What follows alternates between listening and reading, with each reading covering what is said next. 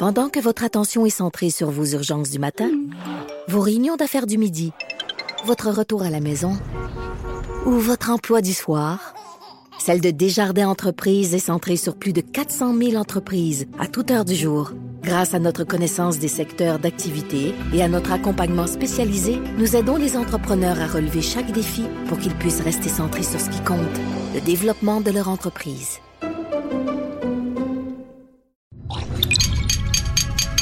Cube Radio.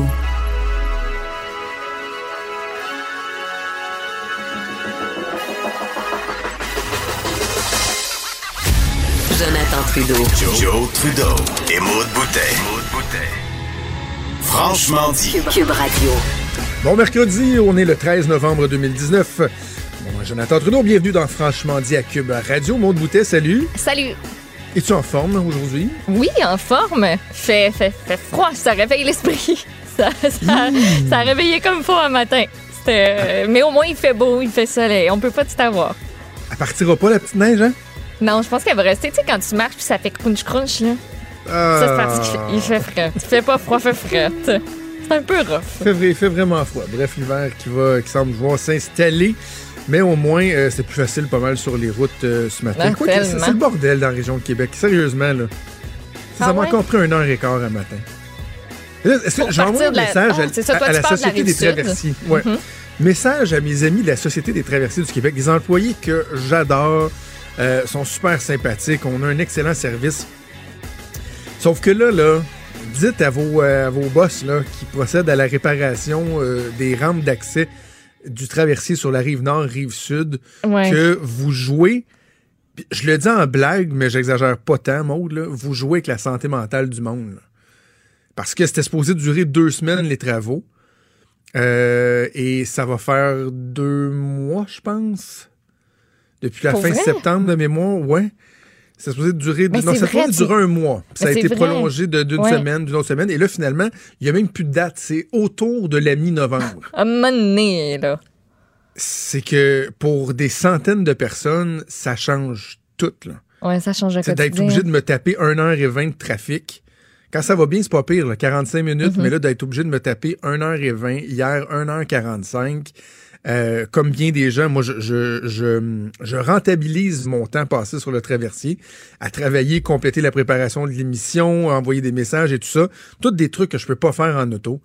Mm. J'arrive ici, je suis à bout, je suis tanné. Puis là, je sais qu'il y a des gens de Montréal qui nous écoutent puis qui disent Ouais, ben nous autres, c'est ça tous les jours. Je comprends, mais c'est parce que nous autres, c'est pas supposé d'être ça. Non, c'est ça. Puis C'est moi, pas supposé je, d'être ça.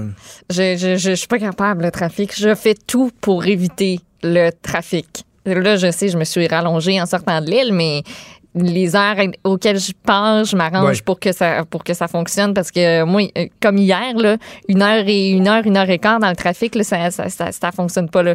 Moi je suis je suis vraiment une personne euh, douce dans la vie, posée. Euh, mais quand je suis dans mon auto, là, je deviens un, un quelque chose d'autre. Je pogne Ah les oui? nerfs, là. Ça me fait tellement pogner les nerfs, le monde sur la route. Ah oui? Puis je suis pas une conductrice parfaite, là. C'est sûr que je fais plein, plein d'affaires qui doivent gosser le monde, là. C'est sûr et certain. Mais moi, là, quand je suis dans mon char, je, je, par- je parle tout haut et je dis pas des belles choses. Je, non. Est-ce que. Ah oui? Est-ce que tu. Oui, Est-ce que tu fais des signes? Genre des doigts d'honneur, des trucs Non, de je suis là, vraiment? Non, non, non, non, ça, je suis vraiment gênée. Comme s'il y a quelqu'un qui fait quelque chose que j'aime pas, je le regarderai même pas. Je, je, je- ça, non. Moi, je suis dans ma bulle, puis c'est juste comme. OK. Faut, faut que je parle, faut que j'extériorise l'affaire. Moi, je connais du monde qui sont vraiment, là. et- Moi, je me suis assagi en vieillissant. Tu sais, quand j'étais jeune, là, je collais, là. Tu sais, me- hey, m'a allé coller dans le cul, m'a montré qu'il n'y avait pas d'affaire à me couper, puis. ah, euh. Mais à cette heure, moi, quand il y a quelqu'un qui. Puis je vais compléter la phrase que j'avais commencé dans pas long. J'ai dit je connais quelqu'un qui. Mais à cette heure, quand je me fais vraiment. euh, euh, interpellé là. C'est comme c'est arrivé il y a deux semaines. là. À un moment donné, je, je changeais de, de- de direction parce que bon, en tout cas, je- mon Waze m'envoyait ailleurs. Puis là, il a comme fallu que je coupe une voiture, mais tu sais, dans le trafic. Là. Mais tu sais, lui, lui, il pensait que j'avais bypassé la ligne puis que je me tassais à la dernière seconde là, avec son gros pick-up. Là, puis il y avait une compagnie de toiture, je l'ai pris en photo, le gars. Il dit Qu'est-ce que tu fais, tabarnak? Puis il se met. Là, fenêtre, je dis Hey man, calme-toi. Je connais pas le chemin, je, je- je me suis réajusté, Ouais. j'étais pogné dans le trafic comme toi jusqu'à il y a cinq chars. J'ai pas bypassé 800 genres, là. J'ai dit, calme-toi. Puis là. Fait que je disais, hey, t'es vraiment brillant. J'ai sorti mon téléphone. Bon, j'étais au volant, mais j'étais immobilisé. J'ai pris une photo parce qu'il y avait sa compagnie. Il y avait le logo Ah, ça, de sa compagnie fort. dessus, sur son pick-up. Être chien, là, je, je le nommerais. Parce que Je l'ai encore, la photo, là. J'arrivais chez nous, j'ai tapé le nom de la compagnie pour le fun, tu sais. J'étais comme, tu parles d'un bozo. Bref. Belle représentation. Non, Ah, moi, je suis pas du genre à comme faire signe à l'autre ou quoi que ce soit, mais moi, quelqu'un qui décolle pas quand la lumière est verte, là, ça, là.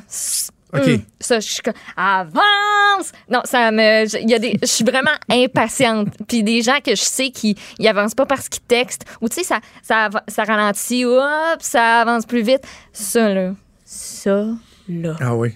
Ouais. Mais euh, moi, ce que j'avais commencé à dire, j'avais dit, j'allais dire, je connais une personne qui, au, au- qui quand elle est au volant, là, euh, au lieu de se servir, mettons, du klaxon, c'est plus de ses majeurs qu'elle se sert. ou un coup de klaxon, un coup de majeur, un coup de klaxon, un coup de majeur. C'est vraiment, là, c'est un running gag. Je la nommerai pas, là. Je, je veux pas l'identifier parce qu'après tout, bon, euh, elle m'a mis au monde, puis... Oups! Oups. Voyons donc. Moi, vois-tu, je me sens mal d'utiliser mon klaxon. En plus, mon klaxon, on s'est rendu compte avec mon chum qu'il n'y avait aucun impact. là. Mon chum l'a utilisé l'autre jour parce qu'il conduisait avec mon auto, puis comme ça part fort, puis après ça, il fait comme mourir. Ah oui, hey, c'est vrai, t'as des klaxons qui sont. Il est vraiment raide, là. Ouais, c'est ça, ça part là, gros, puis à un moment donné, je sais pas, il, le- il se fait comme étrangler, puis là, ça, euh, ça, ça, non, ça a aucun impact pour vrai. Là. Il est Ah vraiment oui. nul, mon Ma klaxon. blonde avait un, un de ses anciens véhicules, là. Tu te promenais avec cet auto-là, puis là, tu klaxonnais quelqu'un, puis tu t'excusais après. C'est comme, excuse-moi, c'était pas crédible. C'est ça, ça n'a pas d'impact. J'aurais dû laisser faire. Hey, excuse-moi, vraiment, ça passait pas pantoute, là, tu sais. Alors, Moi, j'ai un VUS que quand tu pèses dessus, là, ça, ça, ça, ça Ça, fait faire ça le veut saut, dire, là. Mais euh, Moi, c'est bref, salutations ça. à ma petite maman euh, que j'adore. Et là, elle doit pas être contente. Mais son niaise, ma mère. Ma mère au volant, là, c'est intraitable. Ah ouais. Je voudrais pas couper ma mère. Parce que même si je suis son fils, je pense que j'en mangerais toute une. Là. Oh, trop cute. Euh, OK. Je pensais pas euh, parler juste de. je- en fait, je, Moi parlais- je pensais parler de choses euh, importantes dans l'ouverture. C'est peut-être un petit mot sur Simon Jolin Barrette. Euh, Simon Jolin Barrette euh, qui s'est euh, excusé beaucoup, beaucoup, beaucoup, beaucoup. Oui. En fait, c'est pas tant excusé, c'est excusé une fois, mais a reconnu son erreur. Beaucoup, beaucoup, beaucoup, beaucoup. Je sais pas, on avait un extrait, je sais pas si on a ça pas loin. On peut peut-être entendre euh, Simon Jolin Barrette euh, hier à l'Assemblée C'est moi qui ai fait l'erreur. J'aurais dû mieux faire les choses. Pour la prochaine fois, je vais m'améliorer. Qu'une telle erreur ne se reproduira pas. Et là, ça, c'est un court extrait, mais ça a duré, et moi, je Ouais. l'ai écouté au complet. Hey, l'avantage que j'ai, moi, ici, d'être dans le- le- la salle des nouvelles de QMI, c'est que j'ai- il y a les installations de TVA, évidemment, où, euh, Ouais. tu sais, bon, je fais l'ajout, où les montages se- font pour le reportage. Donc, j'ai un écran où je peux avoir le feed en direct de ce que nos caméras filment à l'Assemblée nationale. Ah. Même si, mettons, des fois, LCN, ils sortent euh, au bout de 2-3 minutes, moi, ça je- moi, je- j'ai le feed, je continue de l'écouter. Et là, c'était vraiment, tu sais, c'était une séance d'autoflagellation interminable. là. Ça a duré comme 20 minutes. Et. euh, 20? Ah, oui, oui, oui. OK. Avec les questions en Ah, anglais aussi, là, un pas. 20 minutes. OK. Un 20 minutes, mais en français, un bon 10-12, là. Puis, tu sais, c'est un 10-12 qui fait mal, là. C'est pas un 10-12 à répondre à des questions à gauche puis à droite. Non, non, c'est de l'autoflagellation. J'ai même trouvé que. Euh, il, il a trop pris le blâme. Puis je m'explique, OK? Parce qu'évidemment, on s'attendait à, à ce qu'il fasse un mea culpa, à ce qu'il s'excuse et tout. Ça, c'est une chose. On voulait que ce soit senti. Moi, j'ai dit à la joute hier, j'avais hâte de voir si on était pour voir Simon Jolin Barrette, l'homme, ou si c'était pour être Simon Jolin Cassette. Comme certains se plaisent. Je pense que c'est Y qui a sorti ça en premier, Simon Jolin Cassette. Euh, clairement, il- c'était senti, là. Il, il- il était branlé. J'ai parlé avec des gens dans l'entourage du premier ministre, euh, au gouvernement. Il est vraiment shaké pour de vrai. Là. Euh, J'avais quasiment peur qu'il fonde en larmes euh, hier. Sauf que moi, où là où je veux qu'un ministre soit capable de s'excuser, c'est notamment au point de vue de la question de l'imputabilité. Que lorsqu'il se passe quelque chose dans ton, dans ton ministère, lorsqu'il y a quelqu'un qui merde, même si c'est pas, mettons, directement de ta faute, tu dois être imputable, prendre le blâme, reconnaître. Même il y en a qui vont démissionner au nom du principe d'im- d'imputabilité, même si c'est pas directement eux qui sont à blâmer. Dans ce cas-ci, c'est sûr que Simon Jeanin Barrette lui-même a voulu aller trop vite. Il s'est mal comporté, il n'a pas été à l'écoute, etc., etc. Sauf que à la base de ça, ça, pourquoi il s'excusait, c'était un- une réforme qui était mal préparée. Or, la réforme est pas préparée juste par Simon Jeanin Barrette tout seul dans son bureau avec un calepin et un crayon, là. Tu sais, il y a du monde, il y a un ministère au complet, il y a différentes couches dans le ministère. Tu as les fonctionnaires, tu as des directeurs de département, tu as des sous-ministres adjoints, sous-ministres en chef. Ça monte au cabinet, il y, a un- il y a des attachés politiques, il y a un chef de cabinet. Ça passe dans des comités ministériels qu'on appelle, c'est-à-dire que tu as plusieurs ministres qui sont autour de la table, qui font cheminer les dossiers euh, sectoriels de chacun des ministres avant que ça monte euh, au, au Conseil des ministres. Donc, moi, j'aurais pardon, été très à l'aise à ce que Simon Jean Barrette dise écoutez, je, je, je prends le blâme. Puis là, que les journalistes disaient ouais, mais là, qu'est-ce qui s'est passé à telle, telle, telle étape? Et qu'ils puissent dire écoutez, peu importe euh, ce qu'on essaiera de, de, de dire, ce qui s'est passé, de point. Ulti- ultimement, je suis le grand responsable de ce ministère-là, donc je prends l'entièreté du blâme. Tu comprends? Moi, moi j'aurais été comme ça. Or, hier, il disait non, c'est la faute à personne d'autre sauf à moi. Oui, mais là, y a-tu quelqu'un? Non, c'est juste moi, c'est mon erreur, c'est mon erreur. C'est juste mon erreur, c'est mon erreur. Mais là, c'est parce qu'à la limite, t'as l'air d'être incompétent. Et si tu dis que c'est toi qui l'as fait, c'est comme si t'étais incompétent, c'est pas bien, bien mieux, là. Donc, bref, il a été. euh, Il y a aussi Jean Boulet hein, qui s'est euh, qui s'est excusé là, de, de la part de parce que son ministère aussi est impliqué Oui, euh, dans tout ça. là. La, la fameuse liste des, des emplois qu'on privilégie par rapport à d'autres, ben ça, ça a pas mal passé par par son bout ça aussi. Exactement. Puis ben, le premier ministre aussi qui, euh, qui s'est excusé. Fait que ça, j'ai, tu sais, on a vu au cours des derniers jours, le, le- j'ai envie de dire, le meilleur et le pire de, de François Legault. Parce que, bon, il s'était mal comporté la semaine dernière en commençant à blâmer euh, le patronat, les directeurs d'université, les recteurs, etc. Euh, ensuite, son, sa page Facebook, ça, c'était- vraiment stupide, là, euh, l'histoire de la page Facebook. Donc, ça, c'était c'était le pire. Mais hier, on a vu le bon père de famille. Parce qu'ils ont envoyé Simon Jolin Barrette euh, au front, euh, manger une varlope. Euh, c'est une séance d'humiliation, mais après ça, le bon père de famille lui est passé en disant Non, non, c'est pas juste de la faute à Simon, là. On a tous un blâme à prendre là-dedans, des leçons à tirer. On va le faire, etc., etc. Puis là, t'as vu d'autres ministres aussi qui sont sortis, lui donner une petite tête dans le dos. Donc, tu sais, l'opération d'hier est venue sauver, à brève échéance, Simon Jolin Barrette.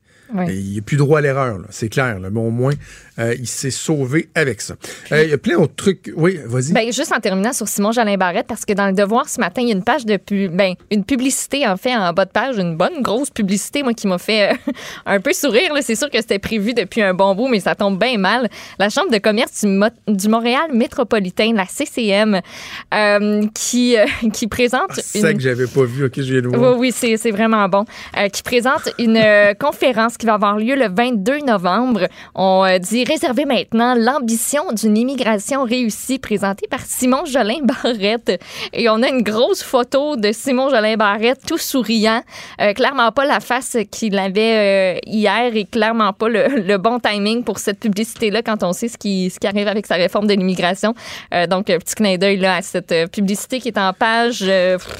C'est dans les premières pages du journal A5, la page A5 du journal Le Devoir. C'est très, euh, très long. Bref, ouais, plusieurs autres dossiers euh, politiques à, à jaser, mais également d'autres trucs dans l'actualité dont on aura, on aura l'occasion de parler un peu plus tard. Mais pour l'instant, on va faire une première pause. Bougez pas, on vient dans quelques minutes. Pendant que votre attention est centrée sur vos urgences du matin, vos réunions d'affaires du midi, votre retour à la maison ou votre emploi du soir, celle de Desjardins Entreprises est centrée sur plus de 400 000 entreprises à toute heure du jour. Grâce à notre connaissance des secteurs d'activité et à notre accompagnement spécialisé, nous aidons les entrepreneurs à relever chaque défi pour qu'ils puissent rester centrés sur ce qui compte, le développement de leur entreprise. Franchement dit. Jonathan Trudeau. Et Maude Boutet. Appelez ou textez au 187 Cube Radio 1877 827 2346. Cube Radio. Cube Radio. Après avoir passé près de 11 ans à la tête de la Caisse de dépôt et de placement du Québec, euh, le grand boss, Michael Sabia, a pris un peu tout le monde par surprise en annonçant son départ de façon précipitée. Il lui restait euh, une année à son, euh, à son mandat. Euh, Qu'est-ce qu'on retient de son passage? Euh, quelle est la situation actuelle? Comment on peut euh, entrevoir le futur de la Caisse de dépôt? On va en discuter avec Michel Nadeau, directeur de l'Institut de la gouvernance. Monsieur Nadeau, bonjour. Bonjour. Euh, euh, faisons un retour en arrière, reculons. euh, que j'ai été durant 20 ans un cadre supérieur à la caisse de dépôt et plusieurs années, j'étais le numéro 2 de la caisse. Oui, bien oui, Donc, je assurément. l'institution. Assurément, assurément. J'aurais effectivement dû le, le- le mentionner, mais on, on vous connaît bien, Monsieur Nadeau. Euh, euh, faisons un recul euh, de, de, euh, de quelques années, donc de 11 ans. Moi, je me souviens, j'étais au cabinet de Monsieur Charret à l'époque où euh, Michael Sebia est arrivé. C'était pas la joie la caisse de dépôt. Hein? Ça allait pas bien à cette époque-là. Non, ça allait très mal parce que la Caisse, à ce moment-là, avait perdu la confiance des Québécois. C'est le, le, le- en 2008, euh, euh, M. Rousseau, Henri-Paul Rousseau a quitté la Caisse et euh, la, la Caisse a perdu 25% un rendement négatif de plus de 25% 40 milliards de dollars. Euh, M. Rousseau s'en va chez Power Corporation. Là, il y a une succession de présidents et là, a vraiment la, la gouvernance était fragile, ça allait dans tous les sens. Et là, ben, évidemment, je pense que Mme Jérôme Forgette et M. Charret ont finalement décidé d'aller chercher quelqu'un, puis ils ont pris à la surprise de tout le monde un anglophone, Ben euh, oui. un haut fonctionnaire fédéral, quelqu'un qui vient de l'Ontario, alors qui va venir gérer le bas de laine des Québécois. Donc, Et c'est qui- et qui était, rappelons-nous, M. Nadeau, qui était- qui a renversé tout le monde. Et qui était un proche de Daniel Gagné, qui était notre chef de cabinet à ce moment-là, euh, au cabinet du premier ministre. Donc les gens disaient, bon, c'est ça, c'est quelqu'un, c'est un pion, un anglophone qu'on vient placer là. Il y avait une méfiance très, très, très importante à l'endroit de M. Sabia. Exactement. Beaucoup, beaucoup de scepticisme. On se dit, qu'est-ce que ce gars-là va faire? Là? Il connaît pas le Québec King, il connaît pas le placement, c'est pas un gestionnaire de portefeuille. Donc, euh, ça a été accueilli avec beaucoup. Puis sa première rencontre publique, il s'en va souper chez Power Corporation, mais il a été surpris par des médias. Alors là, ça partait bien mal. Et euh, c'est pour ça que les gens se disaient euh, ça va être la catastrophe et la caisse avait vraiment pas besoin de ça. On était en mars 2009. Mars 2009, c'est le creux du marché boursier. C'est le moment de l'arrivée de M. Sebia. Donc la bourse allait très très mal. Et puis là, ben, M. Sebia est arrivé. Puis les trois quatre premières années, il a fait le ménage. Il a fait le ménage dans le portefeuille. Il y avait beaucoup de de- d'emprunts. M. Rousseau, pour augmenter le, le rendement, empruntait de l'argent qu'il espérait investir avec un meilleur rendement pour gonfler le rendement total.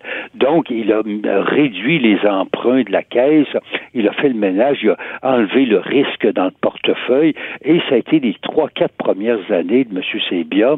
Et après avoir fait le ménage, puis ça, ça, ça a stabilisé le rendement, là, il a dit, on va essayer maintenant de, euh, de, de passer en phase 2. Et là, en phase 2, euh, les, les, après 4, à partir de 2013-14, là, il, a- il a commencé à dire les actions puis les obligations, c'est pas très bon. On va aller dans l'immobilier, on va aller dans les infrastructures, on va aller dans les placements privés. Donc, il est allé dans des classes d'actifs moins liquides que les actions et les obligations, ce que vous et moi, on investit avec nos économies, mais c'est ces deux marchés qui sont pas très prometteurs, ça. Donc, il a diversifié la- l'actif de la caisse vers l'international, mais dans l'infrastructure, dans l'immobilier, dans les placements privés, ce qui a été une très, très bonne décision, puis encore aujourd'hui, ça l'est. Et deuxièmement, là, il a dit, il faut que je m'occupe des entreprises du Québec. Moi, je criais sur lui, hey, euh, vous aidez pas les entreprises québécoises, mais il faisait le ménage. Les quatre premières années, là, il était trop occupé à faire. Mais après ça, il s'est mis à, s'occuper des entreprises québécoises et il a bien fait ça. Il a bien fait ça. Évidemment, il a laissé partir Rona. Ça a peut-être été la, la faiblesse de son mandat, ça. Mais au total, il a aidé les, les, les, entreprises québécoises. Il a développé la, la répartition collective dans de nouveaux produits. Puis il a commencé à prendre le virage vert. Là. Il a réduit les, investissements de la caisse dans les pétroles, l'énergie, euh, les, hydrocarbures. Or donc, ça a été euh, les trois grandes manœuvres qu'il a fait depuis 5-6 ans. Là. Et en plus, le gouvernement lui a demandé, peux-tu t'occuper du REM, là, puis tout ça. Oui. Il y avait un, un bonhomme, Maquital, euh, un expert dans le transport en commun, euh, les infrastructures. Donc, avec Maquital, il a dit, on va s'occuper du REM, une commande de 6 milliards. Et ça, c'était pas dans les mandats de la Caisse ou au ministère du Transport. Mais comme le, euh, on avait tellement peu confiance dans le ministère du Transport pour gérer ce projet-là, on s'est dit, la Caisse va faire la job. Et effectivement, la Caisse va probablement, c'est pas trop, c'est pas fini, va, va probablement faire une assez bonne job dans le dossier du REM.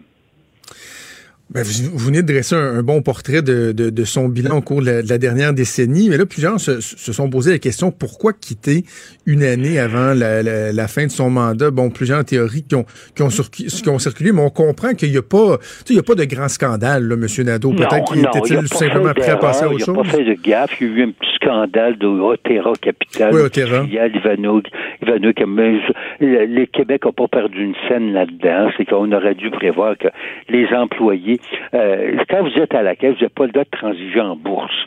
Alors ça, euh, c'est très encadré. On a pris ce code d'éthique-là, puis on l'a mis aux employés d'Otera, qui est une filiale d'immobilière. Mais des employés qui travaillent dans le monde de l'immobilier, ben, ils transigent pas en bourse, ils transigent en immobilier. Alors, on aurait dû adapter le code d'éthique aux situations immobilières, ce qui a été fait, puis euh, donc, c'est réglé. Mais à part ça, il n'y a pas eu aucune bavure, aucune mm. perte d'argent, il n'y a pas eu de mauvais placement, il n'y a pas eu d'erreur de stratégie. Tout a été fait. Bon, moi, je trouve que le réseau international, il devrait avoir, il y a, il y a, il y a, il y a 200, je pense 200 personnes là-dedans, et ces gens-là, il me semble, devraient avoir plus de Québécois. On embauche beaucoup de, de cadres étrangers dans les bureaux à Londres, à New York, alors qu'on devrait embaucher des Québécois. Mais c'est peut-être le, seul défaut que je lui reproche, moi, c'est de développer l'international avec très, très peu de cadres québécois. OK. Bon, ben, évidemment, on, on, doit se tourner vers, euh, vers l'avenir maintenant. Euh, quel est le profil type idéal de, de la personne là, qui aura à chausser ses, ses qui est, euh, qui est euh, d'abord au niveau financier là, qui va être assez innovateur parce que euh, vous savez que la bourse ça fait ça fait maintenant plus de dix ans que ça monte là et la bourse est à un niveau dangereux. Là. Moi je suis pas certain que j'irais ouais. mettre beaucoup beaucoup tout mon argent à la bourse. Du côté des taux d'intérêt, c'est les plus bas taux depuis 30 ans, 35 ans là, 1,5 là, euh, les obligations d'épargne du Québec à 1,7, c'est un bon deal là. Alors donc euh, vous avez les deux grands marchés qui sont les actions et les obligations, comme je l'ai dit, c'est des marchés là, qui risquent de se faire brasser là, si Trump continue, puis si la récession arrive aux États-Unis, là, on va, si les États-Unis éternuent, on va prendre un gros rhume. Là. Donc, comment se prémunir de ça? Ben, c'est aller dans les, les placements dont j'ai parlé, les infrastructures, l'immobilier, puis les placements privés, les compagnies non cotées en bourse. Donc, ça, ça prendrait quelqu'un qui va être, qui connaît la finance pour aller dans ces nouveaux marchés-là qui sont juste accessibles aux gros joueurs. Les petits joueurs comme vous et moi, on peut pas aller dans, dans beaucoup dans ces gros domaines-là. Là. Alors donc, ça prend quelqu'un. Mais deuxièmement aussi, ça prend quelqu'un qui va aider les entreprises québécoises, là, mm-hmm. qui connaît bien les entreprises québécoises, le Québec King, le tissu économique industriel du Québec, là, puis le tissu, évidemment, dans le nouveau contexte, la, la diversité, de le respect de l'environnement, réduction des gaz à effet de serre. Il y a toute une nouvelle problématique pour les PME du Québec. Là. Euh, comment euh, il faut robotiser, automatiser nos entreprises. Là. Alors ça, donc il y a des nouveaux, un nouvel environnement là, pour les entreprises québécoises et la personne donc devra non seulement connaître les nouveaux produits financiers, mais aussi connaître ce, les besoins des nouvelles, euh, des, des, les nouveaux besoins des entreprises euh, du Québec et de la région. Est-ce que vous en, vous en, connaissez des gens qui répondent à ces critères-là? Parce que là, bon, il y a déjà des noms qui circulent. Certains disent, ah, Sophie Brochu, ça, ça, pourrait être une bonne candidate. Euh, Monique Leroux, euh, Louis Vachon. Bon, d'autres disent, ça prend absolument une femme. Le temps est venu pour avoir une femme à la tête de caisse de dépôt. Ouais, de la caisse de dépôt. Est-ce que vous voyez des, des... C'est tous des noms. Je ne sais pas. C'est le conseil d'administration qui a créé un comité, là, puis le conseil va recommander au gouvernement. C'est clair que, par contre, le gouvernement, lui, connaît du monde. Monsieur Legault et Monsieur euh, Éric Girard, on, on connaissent aussi du monde. Là. Alors là, on va voir dans les prochaines semaines, là, euh, évidemment, on a trois mois, trois, mais ça, peut se passer assez rapidement, ça. Alors donc, euh, normalement, le conseil va proposer un nom au gouvernement, puis le gouvernement peut dire non, mais ça se peut aussi que le gouvernement propose au conseil une, un candidat, une candidate, et puis, mais euh, d'ici le début de février, alors que la Caisse va publier ses rendements 2019, où M. Sébia va avoir, euh, il va avoir de très bons rendements cette année, c'est plus que 12% Alors donc, euh, ça va être des fleurs, encore une fois, pour M. Sébia, pour son champ du signe, son départ, euh, ça va se terminer là, et peut-être avec l'annonce de, de nouvelles présidentes, d'un nouveau président. Avant de, de vous quitter, Monsieur Nadeau, bon, vous connaissez bien évidemment euh, la caisse de dépôt. Est-ce que est-ce que c'est une organisation qui est facilement gérable? Est-ce que on peut euh, aisément y, y, apporter son, son, son empreinte, mettre ça un peu à sa main? Est-ce qu'il y a une flexibilité qui est possible pour un nouveau dirigeant qui oui. arrive là? Bon, oui, oui, oui. Il y a des styles différents, évidemment. Euh, oui, c'est une organisation. Ils ont un comité de direction de 11 personnes et qui a euh, 15 personnes, pardon, je crois. Alors, de, de 15 personnes, euh, ça se gère. Évidemment, ça prend un chef euh, qui s'y connaît, euh, mais il a autour de lui des gens très experts. Ça prend un rassembleur, mais encore une fois, il y a des styles de gestion. Monsieur Sebia, évidemment, les décisions se prenaient dans son bureau. C'était pas toujours de la consultation à n'en plus finir avec tous les cadres. C'est son style, ça Il y a d'autres qui vont peut-être préférer de prendre toujours tout en groupe, là, de tout faire en, en commun. Là. Alors, ça, c'est des styles différents. L'important, c'est les résultats. Mais je pense que la Caisse est en bonne santé. C'est vraiment euh, notre gestionnaire de, de 325 milliards. Là. Euh, la Caisse est bien placée. Là. Si la récession arrive, là, notre portefeuille euh, ne sera pas trop ébranlé. La Caisse fait une bonne job auprès des entreprises québécoises, là, ceux qui veulent grossir puis qui ont besoin de, financement. Là. Euh, le problème, c'est que les entreprises québécoises sont un peu lentes à, robotiser, à automatiser leurs opérations. Ça, c'est la faiblesse qu'on a. Euh, il faudrait que la Caisse et Investissement Québec convainquent les chefs d'entreprise de, de faire plus de, de robotisation et d'automatisation. Euh, maintenant, surtout que le taux de chômage est très bas, là, euh, ça serait le temps de faire ça. Alors, euh, donc, euh, c'est le défi de, du nouveau, de la nouvelle présidente de la Caisse, là. Donc, -hmm. gérer les nouvelles classes d'actifs, mais en même temps, gérer les nouvelles formes d'aide aux entreprises québécoises dans un contexte de, de robotisation, d'économie verte et de lutte au gaz à effet de serre. Donc, on aura l'occasion de suivre ce processus-là au cours des prochains mois. Michel Nadeau, ancien dirigeant de la Caisse de dépôt et de placement du Québec et directeur de l'Institut de la gouvernance. Merci de nous avoir parlé aujourd'hui. Très bien, au revoir. Merci, au revoir. Pendant que votre attention est centrée sur vos urgences du matin, vos réunions d'affaires du midi, votre retour à la maison ou votre emploi du soir, celle de Desjardins Entreprises est centrée sur plus de 400 000 entreprises à toute heure du jour. Grâce à notre connaissance des secteurs d'activité et à notre accompagnement spécialisé, nous aidons les entrepreneurs à relever chaque défi pour qu'ils puissent rester centrés sur ce qui compte, le développement de leur entreprise.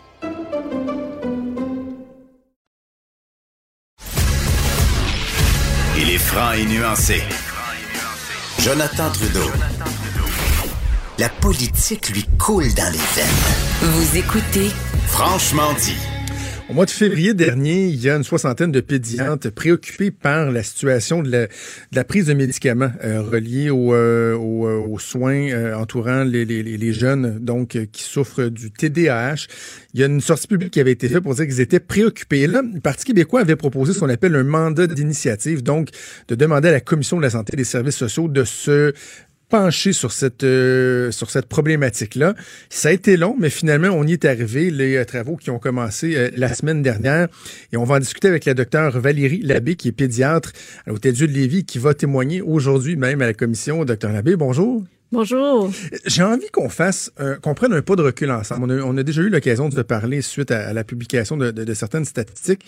Mais prenons un, un pas de, de recul, docteur Labbé, puis redéfinissons ce qu'est le TDAH. Là. La définition médicale, vous, ce que vous, vous observez, ce que vous tentez de, déceler chez un, patient euh, qui, peut, euh, qui peut être atteint de ça?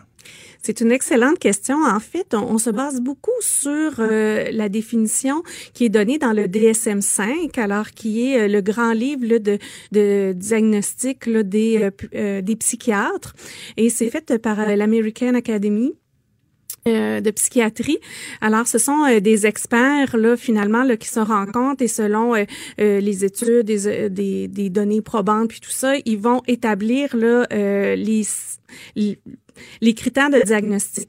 Euh, la problématique qu'on a avec ça, c'est que ça se base sur des symptômes Mhm. et ces symptômes-là peuvent être présents dans d'autres euh, problématiques que le TDAH pur. Alors, euh, si on parle de l'inattention, il y en a plusieurs. Je veux peut-être pas toutes les repasser avec vous, mais euh, euh, bon, on oublie souvent ces choses, euh, et, et distrait facilement, se, se laisse facilement distraire par divers stimuli.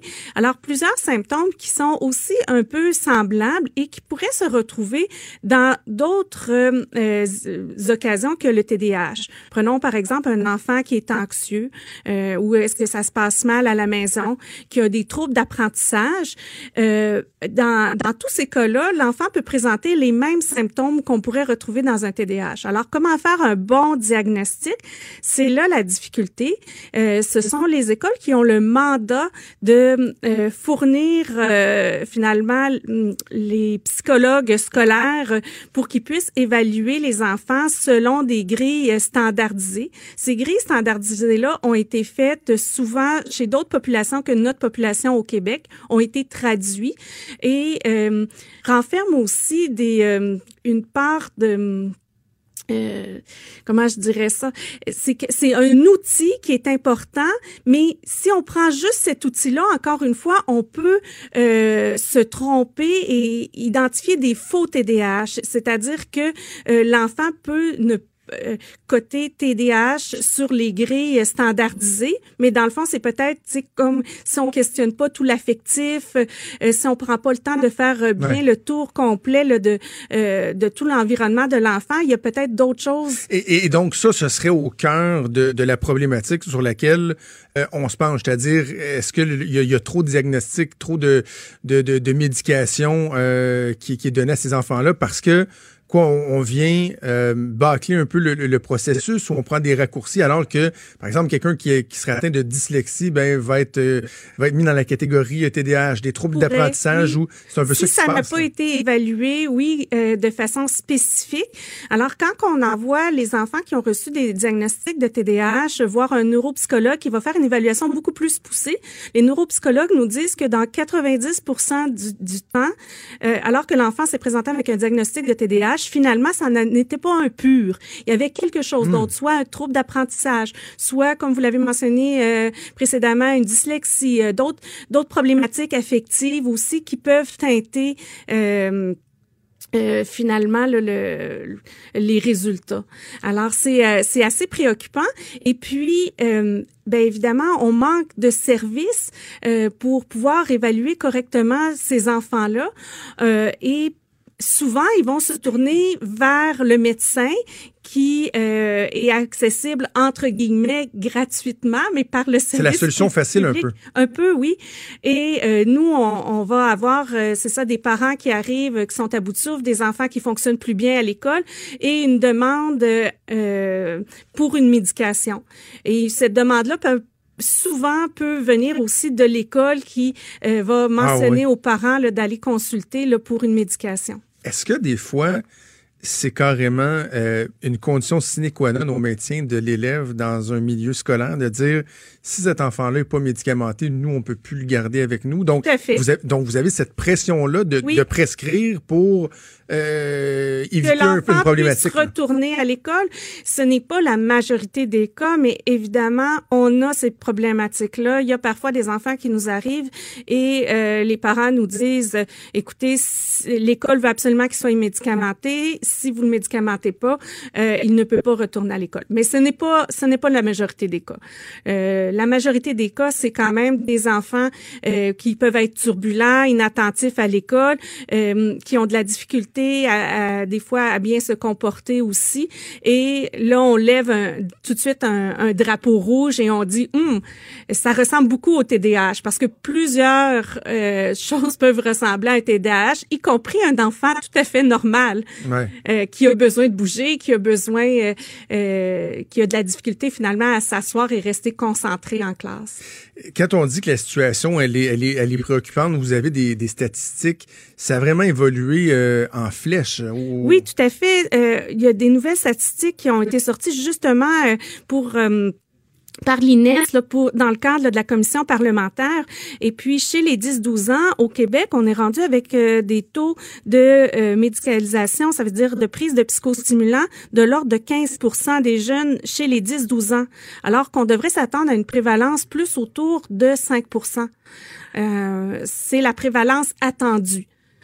Alors, euh, on dépasse de beaucoup et nous, ben, on veut que la population le sache. On veut essayer de trouver des solutions pour aller de euh, en amont un peu de la problématique, puis voir est-ce que c'est possible de faire euh, quelque chose là pour pour la, euh, tous les enfants.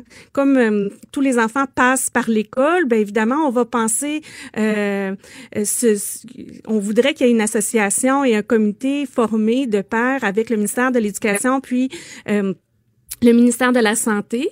On sait que l'exercice, c'est quelque chose qui ah aide à tout le monde, d'autant plus chez nos enfants avec le, le TDAH. Alors, si on peut offrir euh, encore plus d'activités physiques euh, à l'école, ça peut être une piste. Il y a des solutions aussi dites universelles, parce que vous savez, maintenant, les enfants, plus de environ 30 des enfants nécessitent un plan d'intervention particulier pour eux à l'école. C'est quand même énorme, 30 ben, C'est énorme. D'autant plus que si ça va pas mieux, ben, au secondaire, ça suit.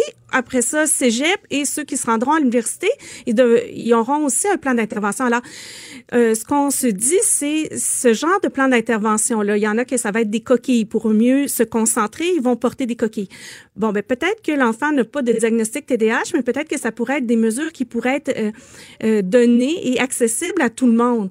Il pourrait y avoir certaines, je, dis ça comme exemple, mais bon, on veut qu'il y ait un comité pour qu'il se, se penche sur la problématique. Docteur Annick Vincent euh, on a proposé plein de, de, solutions. Comment apprendre aux jeunes à bouger sans déranger les autres. Alors, on peut contracter les muscles, par exemple, quand on est assis, les muscles de nos fesses, on peut bouger nos orteils. Bon, il y a plein de petites choses comme ça qui pourraient être enseignées aux jeunes et montrer finalement à tout le monde pour euh, essayer de euh, finalement là, tu sais, comme d'aider là. Euh, tous nos jeunes. Euh, Mais d'essayer d'éviter la médication à, tout prix. C'est que la médication doit devenir, si on veut, le dernier rempart. C'est vrai. C'est de dire, bon, on a tout essayé, donc on va se rendre vers la médication plutôt que ce soit le premier réflexe. Oui, vraiment. Alors, on voudrait vraiment que euh, ça soit peut-être euh, notre 5 là, notre prévalence attendue du TDAH qui soit médicamenté, alors que là, on, dépense grandement la prévalence attendue. Parce que des fois, j'ai l'impression, euh, docteur Labic, qu'il y a des gens qui vont dire, bon, mais tu sais, si la médication, ça fait l'affaire, si ça fonctionne, tant mieux, mais c'est assez rare qu'il y ait des médications qui ont aucun effet secondaire ou des effets pervers, si on veut, à long terme. Dans le cas des médications qui sont données pour le TDAH, c'est quoi ces effets-là qu'il peut y avoir à, court ou à, long terme? À court terme, la plupart des enfants qui prennent des psychostimulants, les enfants et les adultes, on va avoir une diminution de l'appétit. Alors, une grande diminution de l'appétit à l'heure du dîner, ça, c'est vu euh, chez presque tous nos enfants. Ensuite de ça, on peut avoir de la difficulté avec le sommeil, s'endormir, euh, des maux de tête, des maux de ventre. Ça, c'est en période plus aiguë. La perte d'appétit va demeurer pour la plupart des gens qui vont en prendre. Ensuite de ça, sur du plus long terme, on a des chiffres sur une diminution de la croissance. Alors, on peut avoir une diminution de la ah croissance de 1 à 2 cm euh, euh, par année, mais bon, ça, ça il semblerait que ça, ça tend à diminuer là, avec le temps.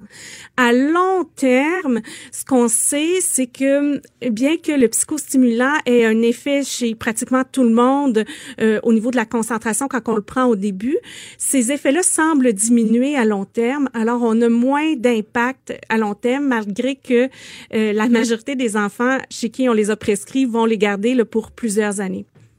OK. Avez-vous euh, vous espoir avec les, travaux de la commission? Est-ce que vous sentez qu'il y a une volonté le politique de dire ben on va essayer de mettre en place des moyens pour améliorer la situation? J'ai eu la chance de rencontrer le ministre Robert et le ministre Lionel Carman en fin de semaine à un colloque international sur le cerveau et la psychologie.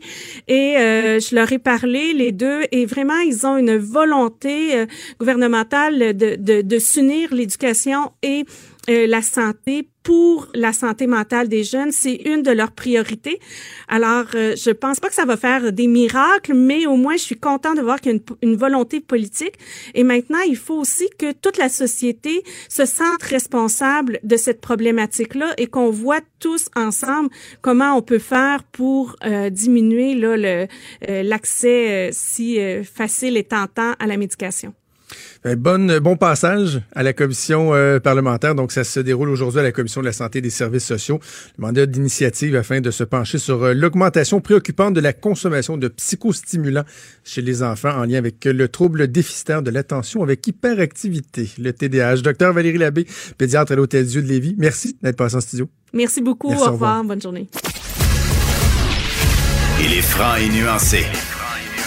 Jonathan Trudeau. La politique lui coule dans les veines. Vous écoutez Franchement dit.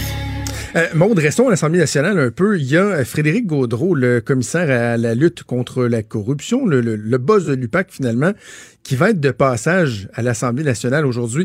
Je sais que son but, c'est pas d'aller euh, euh, commenter l'abandon de certaines enquêtes ou quoi que ce soit, mais il risque de, de, de, de se faire mitrailler de questions. Pourquoi il est là aujourd'hui d'ailleurs? Ça, c'est sûr et certain. C'est à 13 h. Il va présenter le rapport annuel de gestion 2018-2019, donc de l'UPAC, faire le bilan, j'imagine, de tout ce qui a pu se passer au courant de la dernière année. C'est sûr qu'il va se faire questionner sur ce dossier-là, mais euh, il répondra probablement pas. Puis Geneviève Guilbeault, elle a dit Moi, j'ai fait confiance.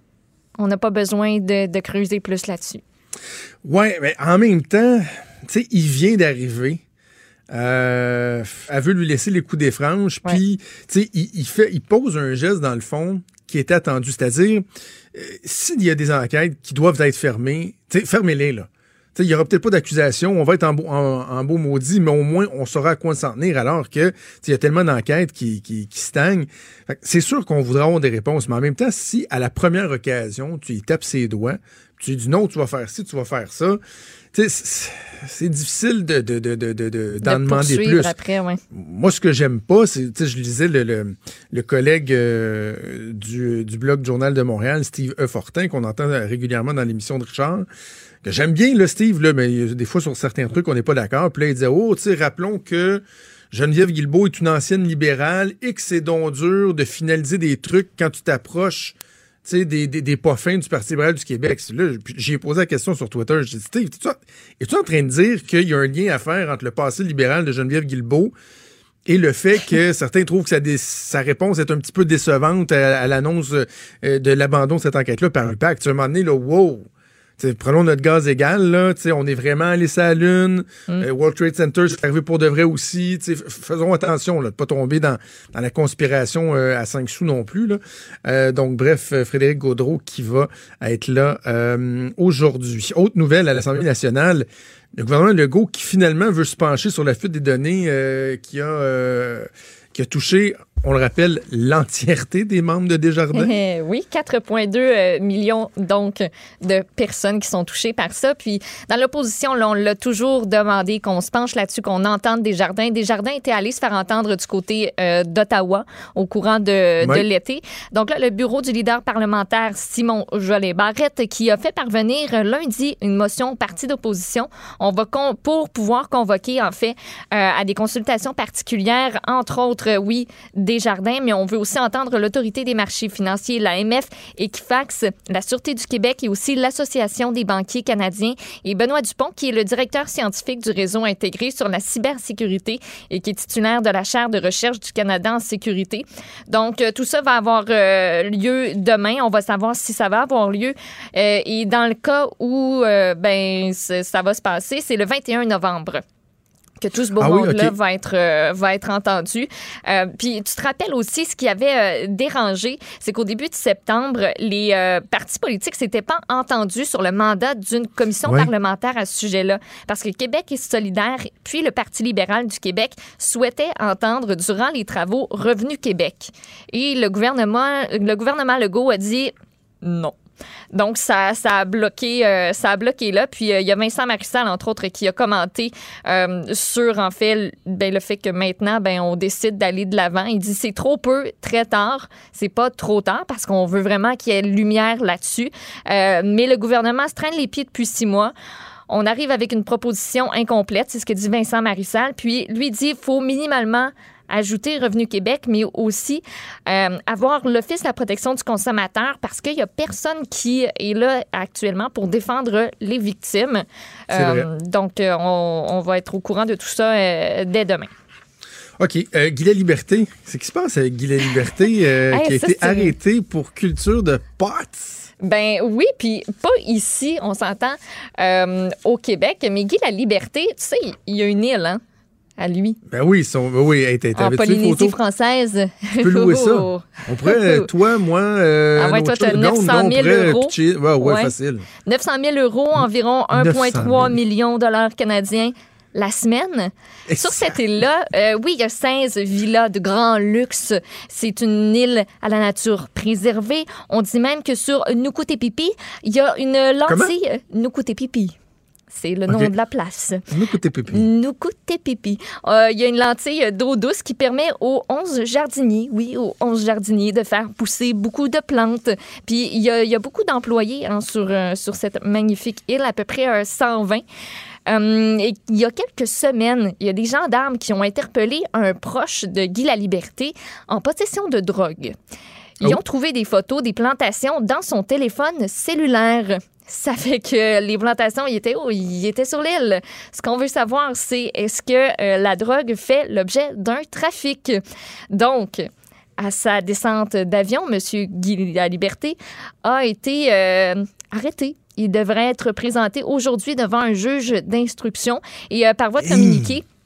Le- sa société Lune Rouge euh, dit que Guy La Liberté se dissocie complètement de toute rumeur qui l'implique de près ou de loin dans la vente ou le trafic de stupéfiants, qu'il utilise ce cannabis-là à des fins médicales et strictement personnelles. Puis ça, ça me fait bien, bien rire. Euh, C'était cultivé dans un container fermé à clé. Ça fait que, tu sais, personne d'autre qui avait la clé. Puis, euh, hein, OK, c'est un container. C'est dans On n'a un pas container. des champs des champs de, de, de, de plantes Non, non, de ça potes. poussait là. dans un container qui est fermé à clé. Ah. Puis euh, il y a quelqu'un que Guy La Liberté va probablement décrire de Tata, j'imagine, qui avait une photo de ça dans son téléphone, qui s'est fait arrêter. Et euh, s'ensuit euh, toute cette histoire. Et sais-tu, euh, c'est quoi le, le, le nom, le mot pot dans cette région-là? Comment on appelle ça du pot, de la marijuana? Nikini pipi. non, c'est du pacalolo.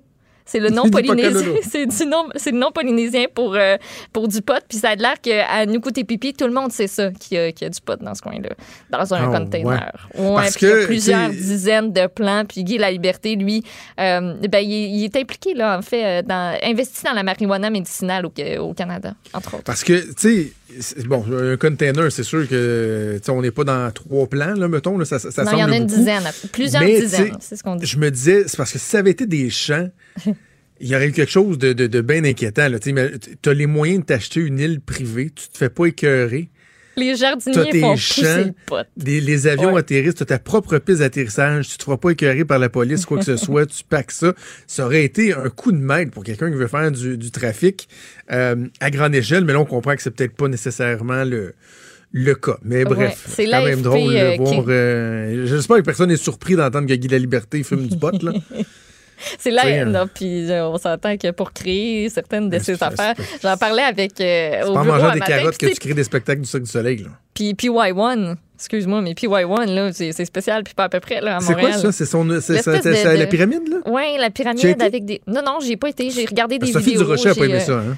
Non, ben ça m'a pas attiré moi non plus. J'ai comme pas le goût d'y aller, mais euh, c'est assez spécial. Puis c'est l'AFP hein, qui rapporte euh, la nouvelle, fait que il y a probablement de nos médias québécois qui vont se mettre le nez là-dedans, puis peut-être qu'on va découvrir d'autres choses. On sait pas.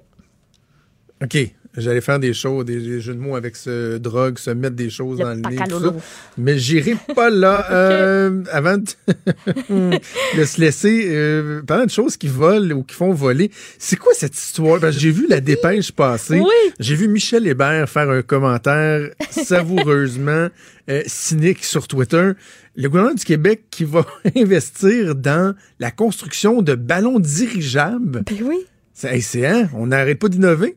Moi, ça m'a comme fasciné cette nouvelle-là ce matin. Je suis allée faire des recherches sur les ballons dirigeables parce que comme quand, quand est-ce qu'on utilise ça, un ballon dirigeable? T'as-tu vu Ben là, ça, toi, pas, voler dans le ciel à un moment donné, dans un avenir stade de rapproché? football avec une caméra, là. Mais à part de ça. euh, est tout petit, mais, mais non. Euh, écoute, avant, tu sais, ça transportait des, des gens. Mais euh, en 1937, euh, il y a comme un gros accident, puis tout le monde est mort parce que ça, ça a un peu planté.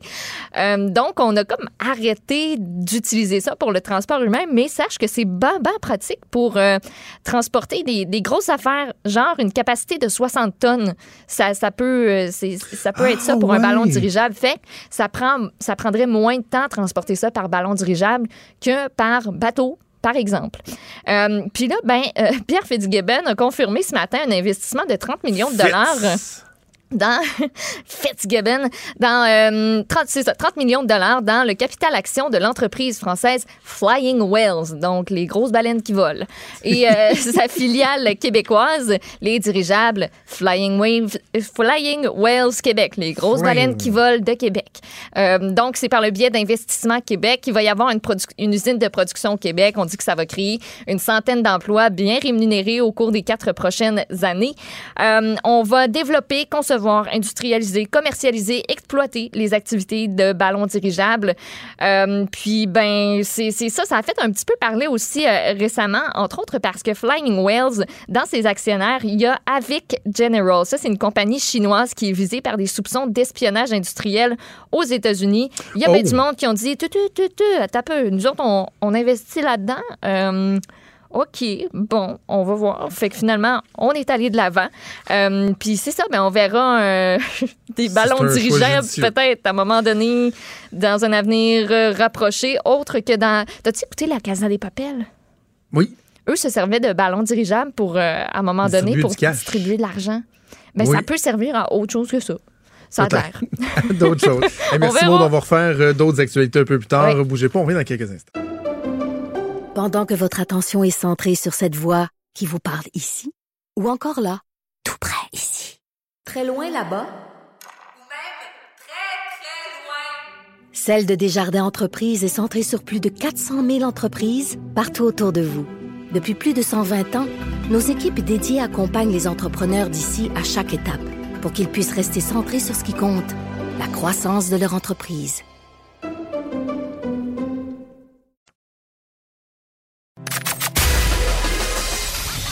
Des débats, des commentaires, des opinions. Ça, c'est franchement dit. Cube Radio. Il y a l'avocat très, très connu, bien connu, Guy Bertrand, qui lance le deuxième tome de sa biographie. Ça va être lancé ce week-end, dimanche. Ça s'intitule Pour l'indépendance du Québec, je misais sur le hockey et les Nordiques. Donc, ça porte sur euh, l'époque 1973 à 2019 de sa carrière. Il est en studio avec moi pour en discuter. Maître Bertrand, bonjour. Bonjour, Jonathan. Vous êtes infatigable. Vous, je regarde le- le- l'ampleur du travail. C'est c'est des bonnes briques. Vous arrêtez jamais. Ouais. Écoutez, euh, juste une blague. euh, J'ai même commencé le troisième tome. Et là, euh, les jeunes avocats au bureau euh, disaient, Monsieur Bertrand, il faut vous arrêter ça. ça- Puis en plus, je travaille sur mes causes. Là. Mais on dirait que c'est un phénomène physiologique. C'est que mon cerveau est en pleine ébullition. Ah oui. Il faut qu'il m'arrête. Ça, ça sort de partout. Faut que travaille, là. Je dicte mes livres, Jonathan. Je les écris pas parce que ce serait trop long. Je les dicte avec les virgules, les points-virgules, les paragraphes. Donc, il y a quelqu'un qui tape. On va chercher mes archives. On me les donne une semaine d'avance. On fait le tri. Je les lis parce que 75% 80% je m'en rappelais pas du tout. J'aurais pu inventer. Donc, comme c'est un essai biographique, je fais parler les gens de l'histoire. Et là, après ça, la mémoire me revient. Et pour pas l'oublier, je dicte parce que ça va beaucoup plus vite. Ça va dix fois plus vite. Et euh, c'est pour ça qu'en un an, j'étais capable de produire le deuxième que- dont vous venez de parler. Avant d'entrer dans le vif du sujet, que- qu'est-ce que ça vous fait de porter un regard sur votre parcours, de voir à quel point vous en avez vécu des affaires? Est-ce que des fois, vous restez vous-même surpris de dire, tabarouette, j'en, ai-tu fait du chemin? Non, je ne crois pas que j'ai fait ça. Ouais. Honnêtement, quand vous allez lire le premier, là, que je vous ai donné ce matin, là, puis j'étais un avocat euh, pauvre, là, moi j'avais pas d'argent, là, puis je faisais ça. Tout est bénévole. Tout ce que vous allez lire dans le premier, deuxième et troisième. J'ai jamais reçu une scène pour faire ça. Ah oui. Et le monde devait se dire où est-ce qu'il qu'il gagnait sa vie? Alors, je ne crois pas que j'ai fait ça. Honnêtement, là, je ne crois pas. Ça, c'est la première constatation. Euh, ma fille me disait hier, Dominique Bertrand, elle dit, papa, qui est avocate à mon bureau, a dit, je ne sais pas si c'est à cause de votre époque, mais c'est impossible aujourd'hui euh, que quelqu'un puisse faire ça. En faire autant. Ben, elle dit, peut-être à votre époque, tout était bouleversé. euh, tu sais, il a fait le cul la crise d'octobre, puis fondation du PQ, la révolution tranquille. S'impliquer. Elle a dit, il me semble qu'aujourd'hui, c'est une société un peu comme endormie, puis il n'y a pas de grands défis. Alors elle, elle dit, non, je ne serais pas capable de faire ça, c'est sûr. Mais, mais forcément, Maître Bertrand, on, sacrifie certains autres pans de notre vie quand on s'investit autant dans le travail, parce que il y a 24 heures pour tout le monde dans une journée. Est-ce que il y, y, a de ces sacrifices-là que vous avez fait que je sais pas que vous, vous, vous regrettez ou que vous dites ah peut-être j'aurais aimé en faire plus. Euh, à ce niveau-là, bon, certains des fois vont évoquer par exemple l'implication en tant que parent au niveau de la vie familiale et tout ça. Vous, Sans- vous avez travaillé tellement les- fort. Dans les secrets, j'ai neuf, j'ai neuf petits-enfants, j'ai quatre enfants. Donc, euh, oui. Euh, on m'a reproché beaucoup euh, de ne pas avoir été présent très souvent. Et euh, rendu le jour à 82 bientôt, euh, on a eu une discussion, on m'a dit Oui, mais pourquoi t'arrêtes pas là, pour t'occuper de tes enfants? Mais vous allez me tuer. Je, je sais que c'est le temps que je mets pour écrire des livres. Pour moi, c'est précieux. Je le fais pour mes petits-enfants, je le fais pour les enfants, puis des gens comme, comme toi, Jonathan, pour qu'il y ait une trace de quelqu'un qui a jamais été élu, mais qui a fait plus de politique que tous les politiciens québécois. Ouais. Ça, c'est les politiques. Il n'y a jamais personne au Québec qui a fait autant de politique que j'ai fait sans jamais avoir été élu. Puis il n'y a pas de trace à l'Assemblée nationale, donc je l'écris pour pas que ça soit oublié. Mon regret, puis votre question portait sur ça, euh, on peut pas. C'est ma personnalité. Ouais. Je l'ai dit à Lisette hier, mon épouse, euh, c'est presque les larmes aux yeux. Si vous m'arrêtez, euh, ça va être fini. Ouais. Parce que le troisième est commencé, là. Mais, mais, ça en prend des gens comme vous, Maître Bertrand. C'est dommage qu'il n'y en ait plus des gens qui vont euh, consacrer leur vie, qui, oui, vont accepter de faire certains sacrifices pour faire avancer des causes, pour changer notre, euh, notre société. OK. Euh, Rentrons dans, j'ai envie de dire comme dans un téléroman, nous reprenons l'action. Nous reprenons l'action en 1973, donc début du deuxième tome. Vous avez 36 ans. Et là, tout, tout le, la question du sport, de l'implication des Québécois, le français dans le sport, tout ça va prendre une place très importante dans votre vie. Il s'est passé quoi à 36 ans? L'élément déclencheur, si on veut. Ben, euh, vous savez, j'avais perdu en 1970. J'avais été candidat pour le Parti québécois. Et euh, j'avais réalisé que, dans le fond, euh, mon désir de, contester la société faisait en sorte que j'avais beaucoup d'adversaires au sein du PQ, puis que c'était mieux de me consacrer sur ma carrière, de développer au maximum la liberté que me donnait la pratique du droit. Deuxièmement, euh, ce désir de faire l'indépendance était profond, puis je me suis dit, je vais consacrer ma vie à- mais à l'intérieur de ma pratique du droit. Et troisièmement, l'occasion s'est présentée de créer euh, les conseillers des athlètes du Québec. On a créé une corporation unique en Amérique où j'avais une vingtaine de conseillers dans toutes les disciplines. Donc l'athlète qui arrivait avait un psychologue, un éducateur, un financier, euh, l'assurance, le droit, etc. Et euh, ça a commencé avec le tennis et euh, par la suite, Réal Cloutier m'a été présenté à 17 ans. Et euh, par André Veuilleux, qui était le premier propriétaire des Nordiques. OK. Puis il pouvait pas signer de contrat sans un avocat. Il l'a envoyé à mon bureau.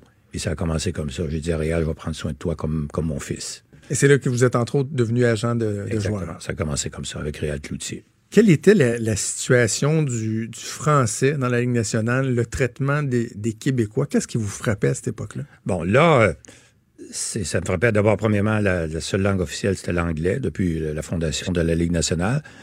Mais quand est arrivé le PQ au pouvoir en 76, c'est là que je me suis dit, euh, je ne peux pas, dans ma conscience, signer des contrats pour des joueurs québécois, surtout qui parlent pas anglais. Euh, donc, je vais me battre pour faire modifier les règles de la Ligue nationale. Bon, ça, c'était, ça paraissait utopique, mais ce fut une bataille, Jonathan, que tu vois dans le livre, une bataille euh, extraordinaire. J'ai parlé au vice-président Brian O'Neill, qui était à Montréal à l'époque, la Ligue nationale, son siège social était à Montréal. Et la première question qu'il m'a posée quand je l'ai rencontré, Why didn't Guy Lafleur, Jean Béliveau et Maurice Richard didn't ask that before? Pourquoi ils l'ont pas demandé avant? Mais j'ai dit, pourquoi me dites ça? Ben, je pense que ce ne sera pas si difficile que vous le pensez, M. Bertrand. C'est quoi la réponse à cette question-là, cette question-là, Maître Bertrand? Pourquoi ces joueurs-là faisaient pas valoir leurs droits à l'époque? Parce qu'ils pensaient que c'était impossible. La réponse qu'on me donnait partout, euh, en droit, euh, Jonathan, on me dit toujours ça, mais j'ai fait beaucoup de jurisprudence. Là. Puis ça, Guy Bertrand, il connaît rien en droit civil, parce que je fais du criminel. Puis quand j'étais en criminel, je connais rien en droit civil, en droit administratif. J'ai pris une injonction pour que Michel Goulet ne soit pas repêché par les équipes de la Ligue nationale. Tout le monde a dit j'étais fou. J'ai envoyé une, une injonction à toutes les équipes de la Ligue nationale, ça m'a coûté 6 000 de signification. Pourquoi? Parce que quand Goulet a joué pour, euh, en Alabama, pour les bébés boomers, là. Alabama, j'avais fait signer un document par l'équipe à l'effet que s'il y avait une fusion, Michel Goulet euh, voulait manifester son choix de jouer pour le Nordique. On- je m'étais arrangé avec les Nordiques pour que ce soit son premier choix. Alors, quand est arrivée la fusion, c'est clair que la Ligue nationale n'était pas partie prenante au contrat, donc on dit allez vous faire voir? Mais vous allez voir dimanche euh, au, lancement, parce que mes joueurs, players seront là. Et euh, là, j'ai pris mon injonction. Et puis, on m'a dit la même chose. Guy Bertrand rien en droit administratif, il réussira pas. Puis là, il y a un avocat de Philadelphie, William Roberts, qui est venu pour représenter la Ligue nationale. Et finalement, pour faire une histoire courte, on a gagné au repêchage. Personne n'a osé le repêcher. Ah ouais. Là, les équipes ont appelé Maurice Filion, puis Maurice Filion, puis au but, puis ont appelé les journalistes, dont un qui sera présent dimanche, Maurice Dumas, euh, son frère qui était à Chicago comme dépisteur, il a dit Who's that son of a bitch, Guy Bertrand? Lui, il en a mis, il a dit Mettez-vous pas dans son chemin, c'est grave. Alors finalement, pour faire une histoire courte, là, euh, Michel a été repêché au 20e rang par les Nordiques, puis alors que c'était un premier choix. OK. D- Dans votre livre, vous, vous, parlez justement des joueurs que vous avez côtoyés, vous parlez de, toute cette époque-là. Mais je, veux m'attarder à un aspect en particulier. Évidemment, euh, le combat de votre vie, peut-être, pourrions-nous dire, c'est l'in- l'indépendance, le projet d'indépendance. Et sach- et ça, je trouve ça bien intéressant, sachant à quel point le sport est un vecteur de fierté? On le voit entre autres lorsque les Olympiques et tout ça. Vous, vous vous disiez, le hockey, les Nordiques, tout ça est accessoire, un rôle à jouer dans le projet d'accession à l'indépendance du. Québec. Exactement. Parce que la politique divise. Et si on n'aime pas M. Parizeau, on n'aime pas l'indépendant, puis on va voter contre lui, parce que c'est toujours la première chose qu'on regarde, c'est qui qui véhicule le message. On ne l'aime pas. Donc, la politique, automatiquement, c'est... Alors que le sport, c'est l'inverse, c'est rassembleur. Et tous les peuples de la Terre vibrent pour leur équipe. On le voit en Afrique, des pays pauvres qui ont des équipes au soccer, puis ça vibre, sont fiers. Puis même ici, les Italiens qui ont gagné là, que, la Coupe soccer il y a une dizaine d'années, là, ils fêtaient à Québec. Donc, c'est la vibration. Et j'ai constaté qu'en Écosse, en Irlande, euh, au Pays de Galles, en Angleterre, ils ont, ils ont quatre équipes nationales dans la Coupe du monde au rugby, avec la France, qui est le cinquième. Puis, ils jouent un contre l'autre, puis ils se tuent pas. Mais c'est la passion. Ça réunit les, Écossais, les, les Pays de Galles, ça réunit les Irlandais. Puis, ils sont fiers pour des moments. Donc, nous, on nous prive du bonheur, de ce bonheur de dire qu'on est les meilleurs au monde au hockey. La mecque du hockey, il y a 10, 15, 20 ans, tout le monde le savait que c'était le- Québec. Donc, oui, pour répondre à votre question, c'est très, très rassembleur. Et j'ai pas été capable de convaincre le Parti québécois, à l'époque, le gouvernement, les deux gouvernements, je les blâme sévèrement, de pas avoir compris comment ça aurait été facile. C'est moi juste vous dire ça, si je prends une seconde. Dans les trois essais qu'on a faits, j'ai rencontré le président de la Fédération internationale de hockey sur glace. Il m'a dit, Monsieur Bertrand, c'est sûr que vous êtes les meilleurs. Là, on voyait la liste là, à l'époque de Guy Est-ce que vous, vous vouliez qu'il y ait une équipe nationale du Québec? d'une équipe nationale du Québec, qu'on a un statut particulier, même si on n'est pas un pays. Et là, il m'a dit, notre fédération, contrairement au soccer, etc., c'est seulement les pays souverains qui peuvent jouer. Mais j'ai dit, si on modifie les règles, il dit oui, c'est facile. Ça prend ça sans une, une assemblée générale, et vous mettez ça à l'ordre du jour, demandez à, votre gouvernement de le faire, puis ça va être facile parce qu'on a 100, une centaine de pays qui sont membres et qui ne jouent pas au. Tous les pays d'Afrique, l'Afghanistan était dans ça. Tous ces pays-là, euh, qui ont peut-être des crottes contre le Canada, peu importe, mais qui aiment le Québec, vous allez avoir votre vote. Alors moi, j'ai saisi le Parti québécois de ça, j'ai dit du lobbying, c'est la plus belle façon de modifier les règlements. Et euh, finalement, vous allez constater dans le livre, c'est niette, tu n'as pas eu d'effort de fait. Alors, que ça- ne comprenez pas que ce, ce- ce vecteur-là, cet instrument-là, en fait, que, que ça pouvait être un levier, que le sport pouvait être un levier Un pour levier. aider la cause. même si on n'était pas un pays, prenez euh, le dernier essai, c'était en 2006, ça allait nulle part, là, coupe, euh, Coupe Canada. Ouais. Et là, euh, je me suis associé avec des fédéralistes, là, vraiment Jocelyn Fauché, là, qui est une entreprise à Québec que vous connaissez, un ancien joueur là, des remparts, et qui est maintenant prospère, un salon de quai à Québec, que je louange ici. Alors lui, c'est... Et là, on a rencontré euh, Bob Nicholson pour lui expliquer qu'on est prêt à toutes les concessions. OK, vous voulez pas qu'on ait une équipe, parce que au niveau international, ils nous ont dit, nous autres, on est d'accord pour un statut particulier pour le 400e anniversaire. Oui, on vous permettrait d'avoir une équipe. Jouer contre la Suède. OK. bon, euh, oui. mais ça vous prend la permission de, de la CHA, l'Association canadienne de hockey amateur. Alors, Bob Nicholson était président. Alors, il n'a pas voulu. Parfait, j'ai dit, on a un plan B. Le plan B, j'en ai parlé à l'époque euh, à tout. euh, j'ai écrit à M. Harper, mais au Parti libéral, il y avait un chef intérimaire. Il m'a téléphoné. Chef intérimaire, libéral. Puis il a dit, Monsieur Bertrand, c'est une idée fantastique. Il dit, inspirez-vous du, du, du, du, du, euh, du curling. OK. Le curling, Jonathan, l'équipe qui représente le Canada, c'est celle qui gagne d'un tournoi entre les provinces. Puis cette année-là, c'était le Québec qui représentait le Canada au curling, d'un championnat mondial. Alors on a dit, prenez tous les meilleurs joueurs que vous avez, y compris les Québécois, puis ceux qui seront pas pris, nous, on va faire une équipe, puis on va jouer juste des matchs hors concours. Oui, oui. Ils ont refusé. Ils ont refusé. On avait trois plans, puis il a été refusé. si on revient plus euh, à, l'époque du premier référendum, les années 70, bon, le référendum de, de 80, c'est particulier parce que vous dites le Parti québécois n'a pas eu cette sensibilité-là de saisir l'opportunité, par exemple, de pousser pour une équipe nationale du Québec.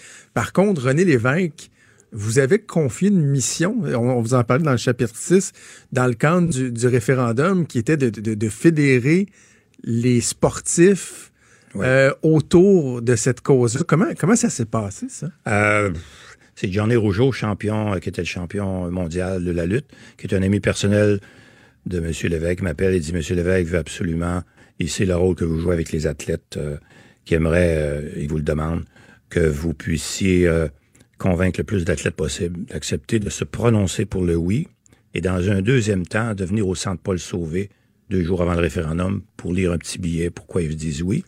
Alors j'ai accepté, puis là, j'ai, parlé à beaucoup d'athlètes olympiques, paralympiques. Et, mais au niveau du hockey, ce qui m'intéressait le plus, là, j'ai euh, contacté presque tous les joueurs. Il y en a seulement trois qui ont dit oui. Il y avait Bouchard, le gardien de but, Daniel Bouchard, OK. euh, qui était un des meilleurs gardiens de but à l'époque. Mais euh, après ça, c'est euh, Michel Goulet et Pierre Lacroix. Pierre Lacroix sera présent dimanche. Réal Cloutier va être là aussi. Alors, eux autres, non seulement ont accepté de dire oui, mais ont accepté de venir au Centre Paul Sauvé. C'était vraiment émouvant, un petit billet qui ça durait. On verrait plus ça aujourd'hui, hein? Non. Ils se tiennent loin de ça.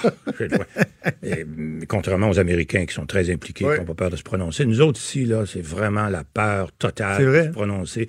Puis là, je dis dans mon livre, si eux qui gagnent 5 millions, 3 millions, peu importe, ont peur de se prononcer alors qu'ils ont des contrats assurés, puis on leur demande pas de se prononcer nécessairement pour, pour la cause de l'indépendance, parce que l'équipe nationale, c'était autre chose. Ils ont eu peur aussi, les Canadiens de Montréal ont tous dit non. Comment voulez-vous que le peuple n'ait pas peur? Si des gens qui ont des salaires garantis ont peur de se prononcer pour une noble cause. Alors, M. Lévesque, euh, M. Euh, et moi, on était, euh, on était beaucoup en contradiction. M. Lévesque euh, n'aimait pas les avocats. Il n'aimait pas les grandes personnes. Euh, C'est psychologique. Pas mal ce que vous étiez. Et un jour, il me téléphone, puis il a fait appeler son chef de cabinet, M. Boivin, Jean-Roch Boivin, puis il dit, M. Lévesque a besoin de toi comme avocat. Pardon? Oui, Ah oui? personnel. Il veut, Ouais. il veut poursuivre la presse en diffamation. Alors, il m'a invité au bunker. Ah oui? Et puis là, j'ai- j'ai des souvenirs là, incroyables. Il m'a expliqué comment il était pauvre, mais il avait juste une chose dans la vie, c'est sa réputation. Et euh, qui avait été traité de menteur par la presse de Montréal. Puis on a poursuivi la presse, puis il m'a dit Je veux que ce soit vous qui alliez porter au palais de justice. On envoie des jeunes noms, puis vous allez répondre à la presse, euh, aux médias.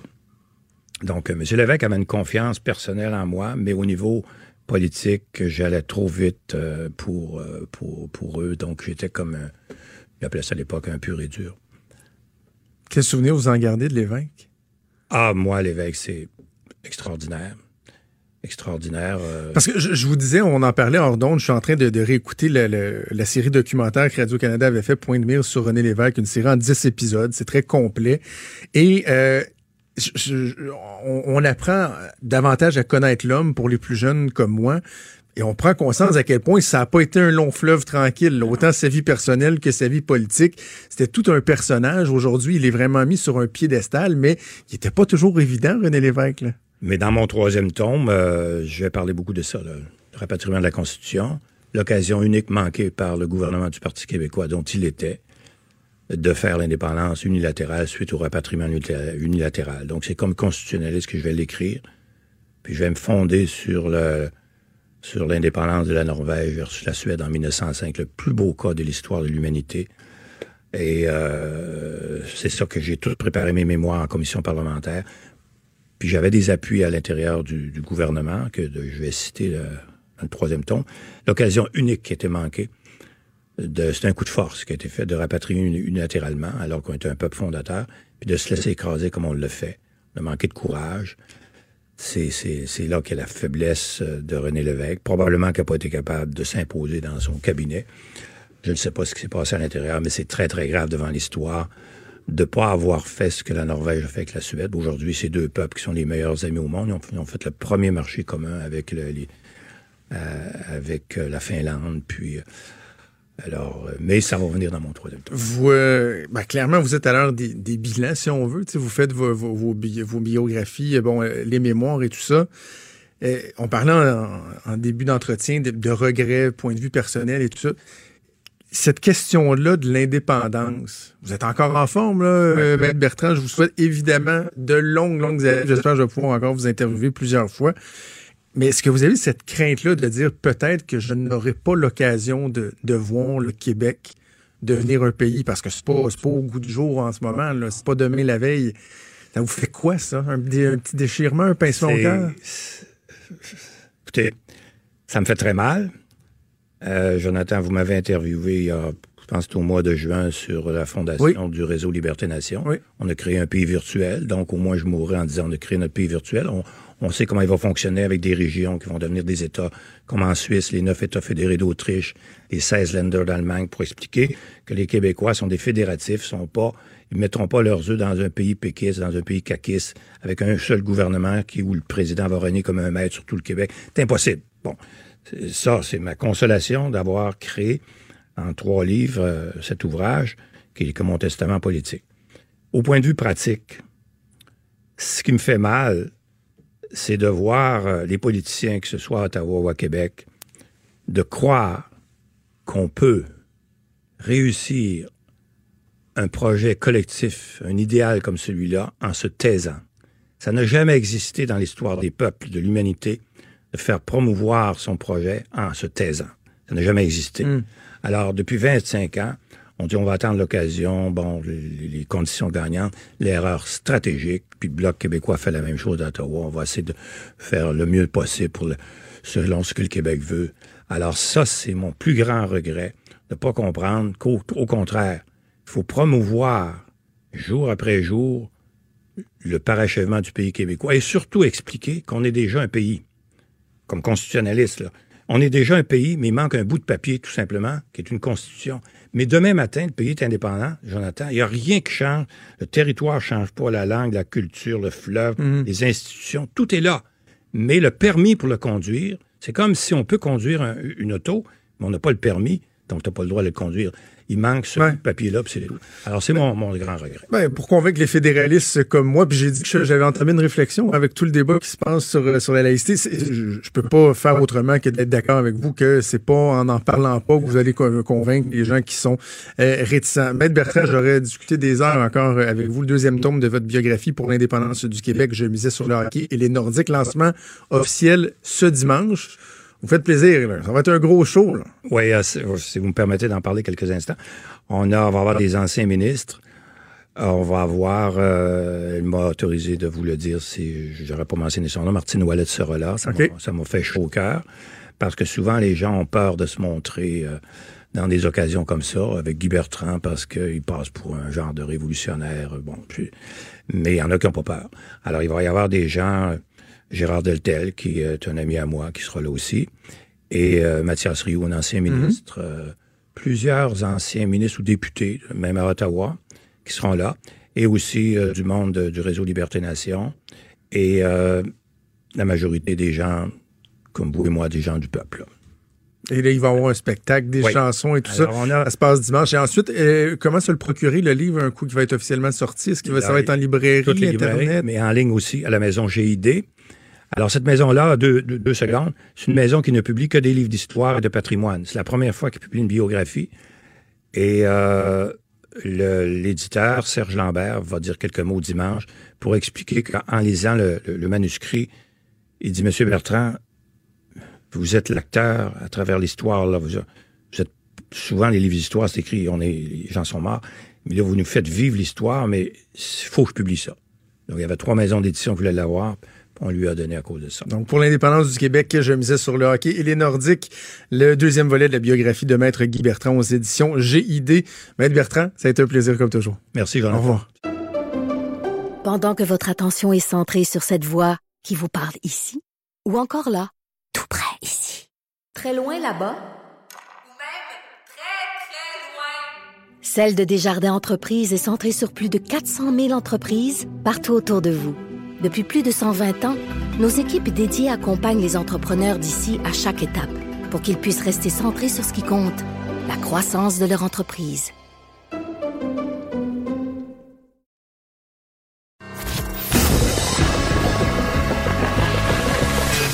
Franchement dit. Appelez ou textez au 187 Cube Radio 1877 827 2346. J'ai décidé de devancer la, la chronique hebdomadaire de notre collègue Geneviève Peterson parce que là, je me suis dit, faut qu'on se parle. Geneviève, faut qu'on, faut qu'on se parle, nous deux, là, Mais parce que, tu sais, ça on se parle. Comment tu vas, tout d'abord? Ben, je vais bien, puis je sens qu'on sera pas d'accord, mais j'aime ça pas être d'accord avec toi. Oui, parce qu'on est capable de le faire de belle façon, sans s'arracher les cheveux. de- J'adore discuter. Ouais, parce que on a souvent parlé de Catherine Dorion. Ouais. euh, on en avait parlé la semaine dernière. C'était, écoute, quelques minutes avant que sorte l'histoire du, du- du coton ouaté. Déjà, Oui. on parlait, nous autres, du, du costume d'Halloween. Oui. Et là, c'est pas tant de Catherine Dorion comme telle qu'on a une, une divergence, mais sur l'interprétation Ouais. dont certaines personnes font, toi, moi, euh, de cet événement-là, du fait que Catherine Dorion ait dû rebrousser chemin. Ouais. Je, je- je vais lancer le débat là-dessus. Moi, je- Geneviève, je persiste à croire que ce qui s'est passé la semaine dernière a rien à voir avec un double standard femme-homme ou euh, de, sur- de, de mettre ça sur le fond de la cause du féminisme. Ah ben moi j'ai jamais dit ça, capable. Jonathan. Je n'ai jamais. Moi j'ai jamais dit qu'il y avait. Même hier à mon émission, j'ai pris la peine de dire. Euh, mais avant de commencer, attends. Euh, là, on parle de notre interprétation, puis je trouve ça intéressant de dire que l'interprétation c'est subjectif, évidemment. Donc on Mhm. peut avoir différentes interprétations euh, d'une situation, d'une personne, d'un événement.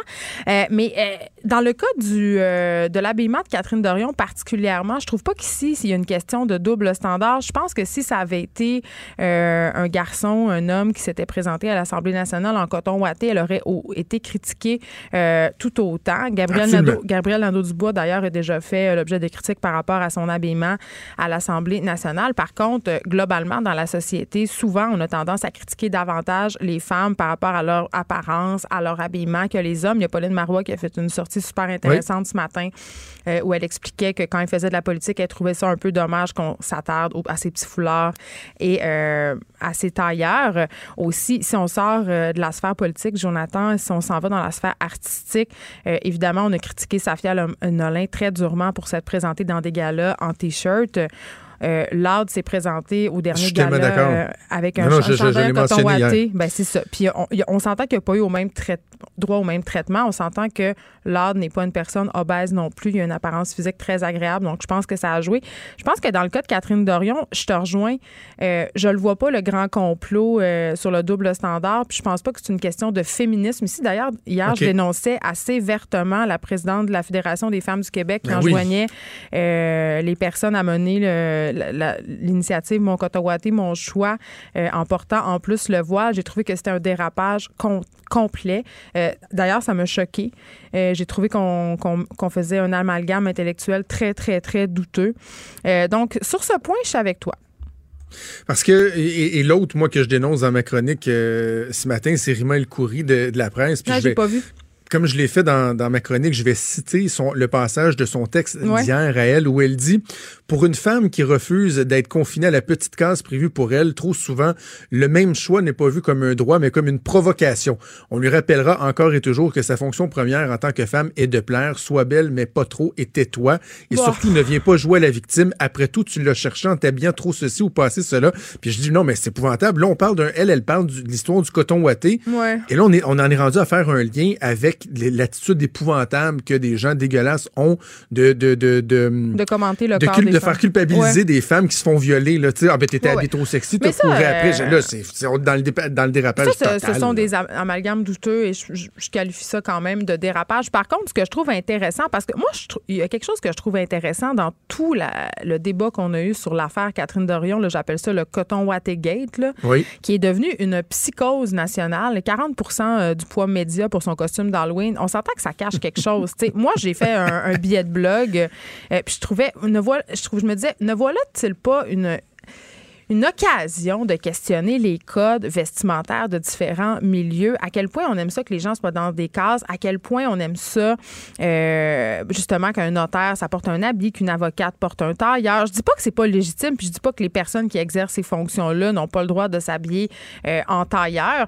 Puis je soulignais par ailleurs qu'il y a des fonctions qui, à mon sens, appellent un uniforme, un costume pour marquer une distance très, très marquée avec Oui. la population civile. Je donnais l'exemple des militaires, des policiers, des juges. Euh, je vois pas du tout un, juge venir siéger en, en T-shirt puis en jeans. Par contre, euh, qu'une qu'une personne à l'Assemblée nationale se pointe en coton boité, une seule, pas toutes les pas toutes les personnes à l'Assemblée nationale, mais une personne qui est à Québec solidaire, qui représente un parti qui est populaire, euh, un quartier qui est populaire, pardon. Euh, tu sais, je veux dire, ça, témoigne d'une certaine diversité, puis en même temps, ça remet en question certaines affaires on peut être d'accord ou pas. Je peux comprendre qu'il y a des gens qui soient heurtés puis qui soient attachés à ce code-là aux traditions et qui le trouvent important. Je peux le comprendre, mais je ne vois pas en quoi c'est si insultant que ça.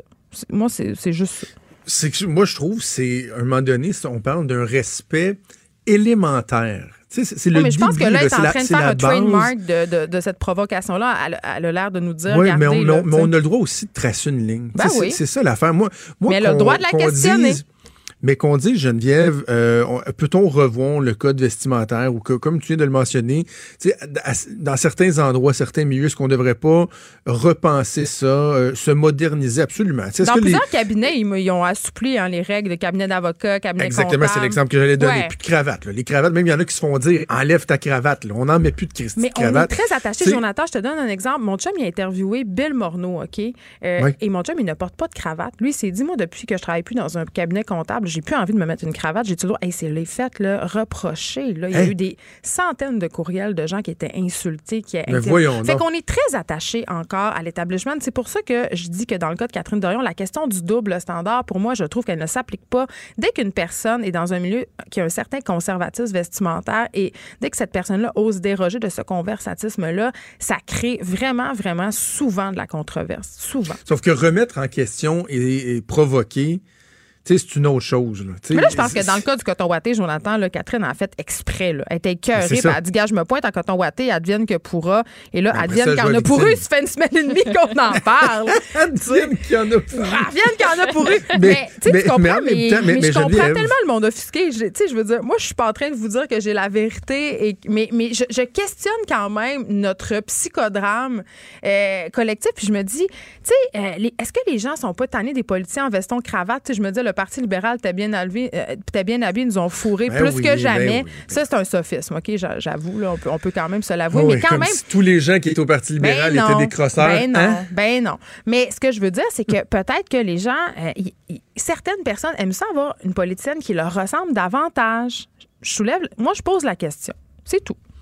Parce que, tu sais, dans ton texte, tu dis, euh, dans ton blog, tu dis au Québec, il faut rentrer dans les rangs, Ben, être souvent, dans le il ne faut souvent. pas crier trop fort, il ne faut pas déranger. On n'aime pas On ne ça. change pas un système en s'inclinant docilement et en suivant la parade. Tu C'est vrai. Et, et ça rejoint un peu ce que Catherine Dorion disait, à tout le monde en parle, en disant, euh, en affirmant que, bon, euh, il y a un carré de sable, on te dit, là, ça, c'est ton carré de sable, puis t'as pas le droit de tirer aucune ficelle, faut pas te dire. Mais, tu sais, il y a moyen d'être dans la marge, je veux dire comme ça, de faire les choses différemment, de vouloir changer les habitudes sans toujours aller comme trop loin. Tu le- coton est pas, le coton ouaté est pas le symbole du fait qu'on n'est pas capable de faire les choses différemment au Québec. Mais je trouve qu'un peu, là. moi, je trouve que c'est l'arbre l'arbre qui cache la forêt. Moi, je le vis chaque jour. Je le vis chaque jour. Comment ça? Euh, de des gens qui veulent me remettre à, la- à ma place, tout le temps, sans arrêt.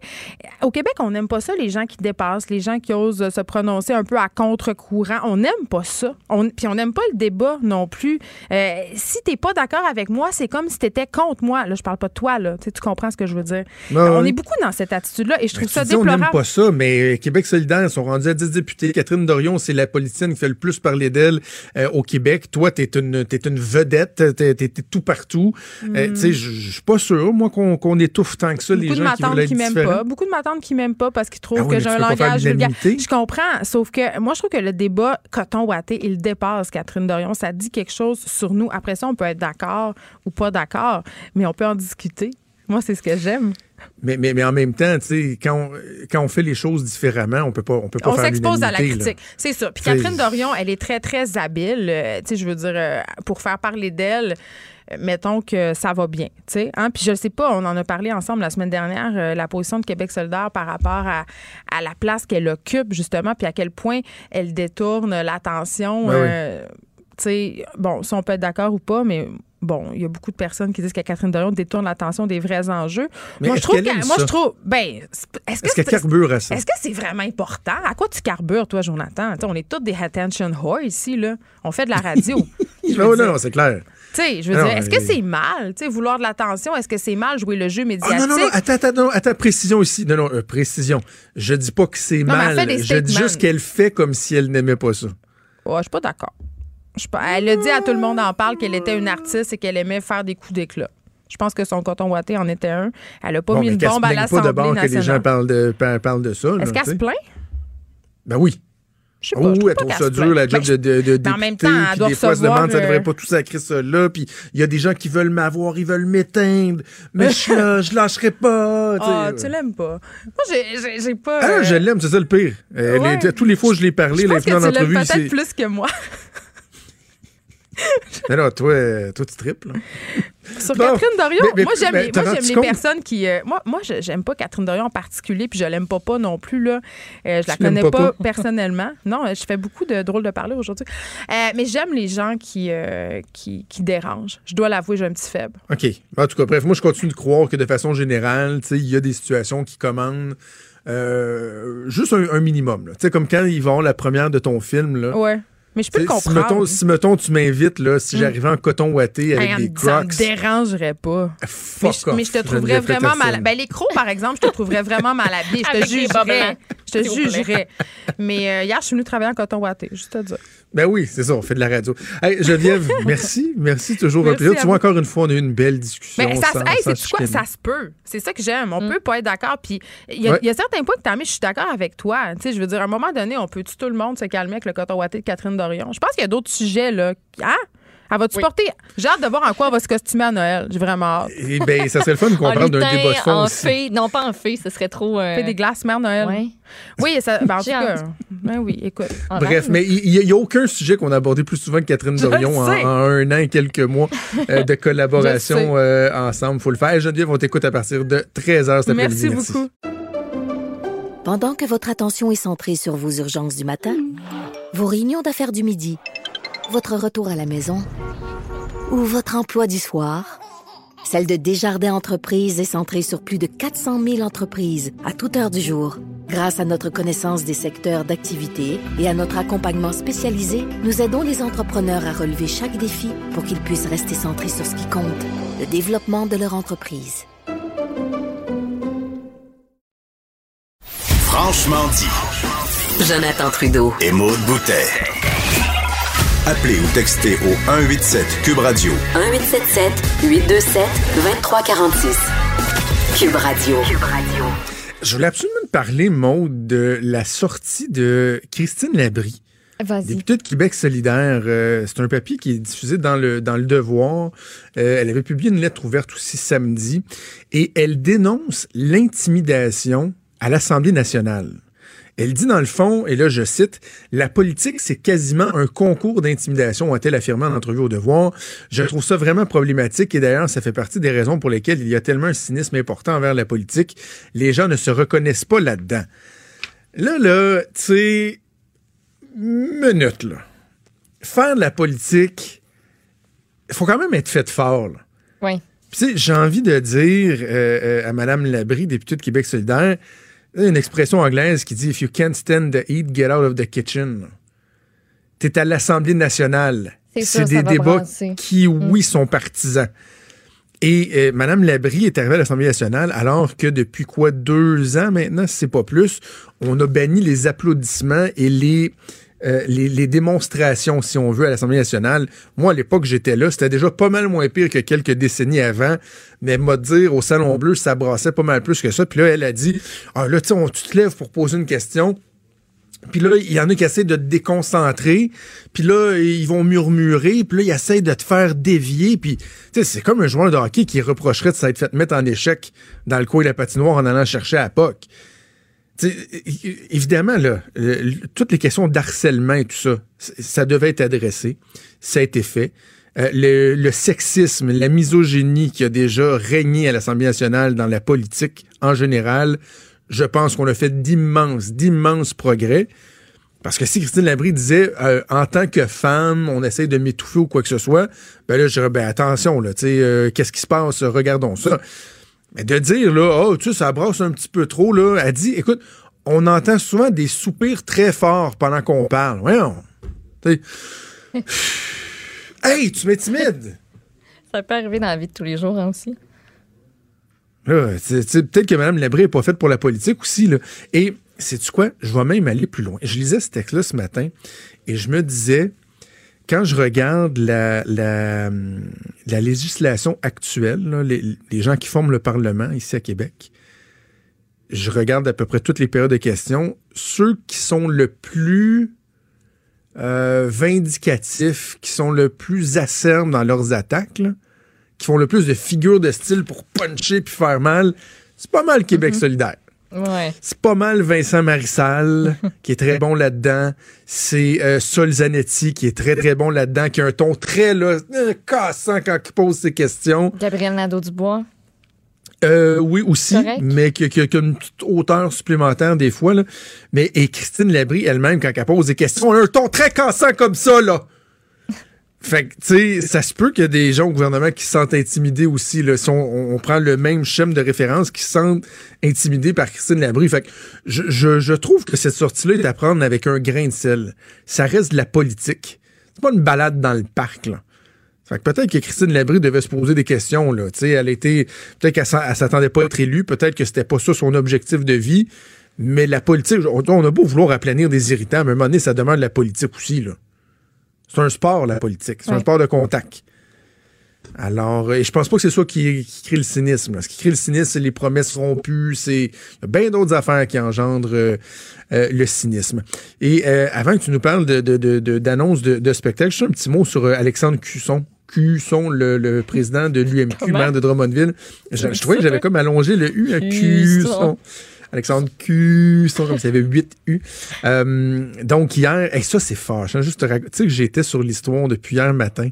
Ah, puis ça Il manquait sorti, juste une petite confirmation. Je, je voulais en parler à la joute qu'il y avait des rumeurs que. Parce qu'il se passait des affaires au parti, Ouais. que j'ai des sources qui m'ont informé. Et là, ça tendait à démontrer qu'il y a des gens qui s'organisaient autour d'Alexandre Cusson, alors que lui a dit depuis tout le temps que ça l'intéressait pas. Là, j'en ai même parlé avec des collègues journalistes ici, Geneviève Lajoie, euh, l'excellente journaliste du Journal de Québec, Journal de Montréal, qui suit beaucoup le- toute l'histoire de la course à la chefferie.